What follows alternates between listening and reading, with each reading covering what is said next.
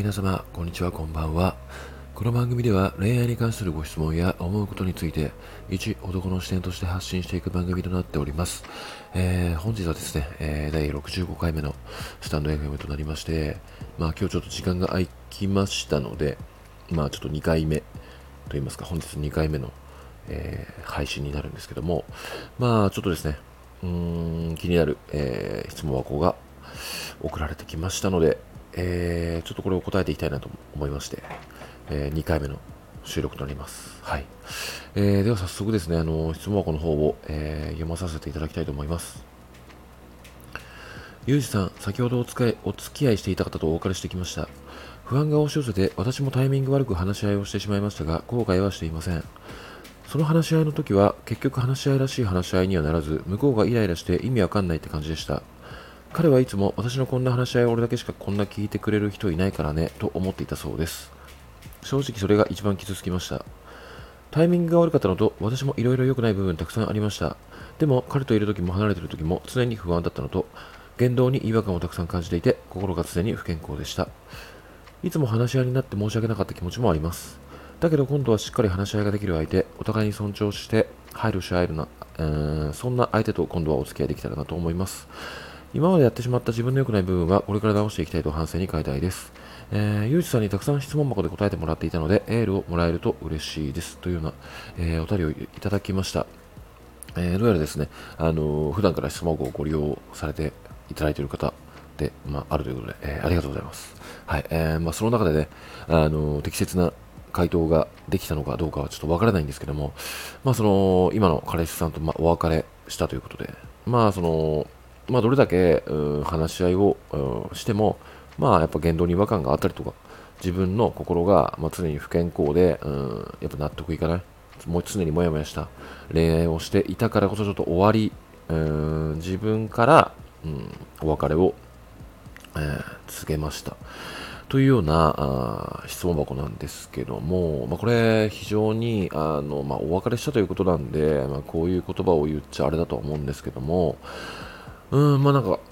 ストレートに素晴らしいなとか強いなって、うん、思いました。あのー、やっぱりですね、うん、まあ好きだからこそ離れたくない。でも一緒にいると辛いっていう感覚で、まあ、恋愛された方だったら結構あるとは思うんですよね。まあなんかその、好きで一緒にいたいっていう気持ちと同じ時間を共有して心から楽しいって思えるって、うん、必ずしも比例するものではなくて、うん、まあその自分のもう寂しさだったり孤独に対する恐怖だったりもうそういうものもありますし、まあ、積み重ねる思い出からま価値を感じてしまって、まあ、離れたくないとか、うん、やっぱり容姿が、うん、どうしても好みだから一緒に行って辛いけどもどうしてもつながっていたいっていう気持ちとかさまざ、まな感情がまあ溢れ出てしまってなかなか別れを自分から切り出せないっていう方が多いからこそ恋愛の質問って非常に多いんじゃないのかなって、うん、個人的には思ってるんですけどもまあねどれだけ、うんまあ、普段から自分も言ってるんですけどもまあお付き合いされてる方とは、まあ、自分をさらけ出して、うん、話し合った方がいいですよって、うん、結局、まあ、そこでそこの行動に移してまで話し合ってても合わないって思ったらもう縁を切るしかないっていうふうに、まあ、ストレートにお伝えはしているんですが、まあ、なかなか簡単にできることではない。からこそ、まあ、日常から発信はしているんですけども、まあ、この方は実行に移されたということで、まあ、しかもですねあの相手を100%悪者にするとかではなくてうん自分もま悪い部分があったと。でまあこれを反省してまあねあの、まあ、再び、ま、新たな方と付き合った時には、まあ、この経験を生かしてもっとうまくやっていけたらいいなみたいな。そういう気持ちが感じられますので、非常に、えー、素晴らしいなとは思いますね。なので、まあ、このような、まあ、気持ちがあるのであれば、うんまあ、素敵な男性と出会えるんじゃないのかなって、まあ、個人的には、うん、思うんですけどね。うんまあ、やっぱりその心が常に不健康でしたって、うん、結構質問箱を送られてきている方に当てはまるんじゃないのかなって思っていて、うんまあ、心が常に不健康っていうものはですね、まあ、やっぱり彼のことが、まあ、どうしても、仕事をしていてもうんまあ、学校に行っててもずっともやもやしていて、うん、どうしたらうまくいくのかなとか、うん、どう伝えればいいのかなとか、うん、もっと、うん、関係性が良好になりたいもっと彼が、うん、自分に向き合ってほしいみたいな感情からもう執着とかも依存ですよね、うん、そのことばっかり考えたくないのに考えてしまうみたいな、まあ、これって、まあ、もうシンプルに言ったらもう心が常に不健康っていう、まあ、表現だと思うんですよまあ、でもやっぱりそこに対しての、解決策っていうものは、まあ、やっぱり不安なので、うん、あの分からないものに対して向き合うとしたら、まあ、その張本人に聞くしかないと。で、その聞いた上で、うん、自分がどんなに相手を思いやって伝えたとしても、なかなか彼が、うん、それを分かってくれないとか、うん、彼は分かってるんだけども、それがなかなか直せないってなってしまった時にどうするのかって言ったら、うん、そのね、まあ、互いの思考を丸々変えていくっていう魔法は、まあ、残念ながらこの世にはないので、まあ、ちゃんとけじめをつけて吹っ切って、うん、縁を切って別れるっていうものが、まあ、方法しかないのかなって、うん、個人的には思いますね。あのこれを、うん、2人うまくやっていくための、うん、魔法があれば、そもそも恋愛っていうものに悩みっていうものは不安とかも含めて、うん、あのそもそも発生しないんですよね。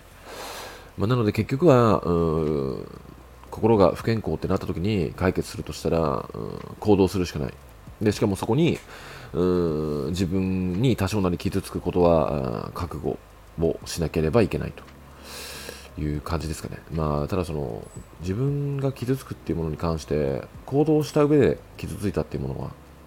あの自分の経験値でもありますし、うん、結局その後の自分の糧に、うん、なるので、まあ辛いですけどもね、うん、やっぱり辛いんですけどもやっぱそこを乗り越える、うん、その辛さっていうものをが結構大事なんじゃないのかなって個人的には思っておりますので、うん、まあなんかですねあの、まあエールをもらえると嬉しいですというふうに、えー、書かれているんですけどもまあこのね文章を見た感じですと、まあ、自分から言えることは特にないのかなって、まあ、こういう部分を気をつけた方がいいですよっていう部分も特にないですし、まあ、ご本人も、うん、理解されているとは思いますのでね。で、まあなんかその前半にあります、うーん彼が言った一言ですかね。あの、まあ、私のこんな話し合いは俺だけしかこんなに聞いてくれる人いないからねって思っていたそうです。正直それが一番傷つきましたっていうまあ、部分に関してなんですけども、まあ、このご相談者、質問箱を送ってきていただいた方は、まあね、常に自分のツイートを読んでいただいていることから、まあ、不安があったら、まあ、やっぱりその話し合わなきゃいけないっていうもので、まあ、結構普段から彼に、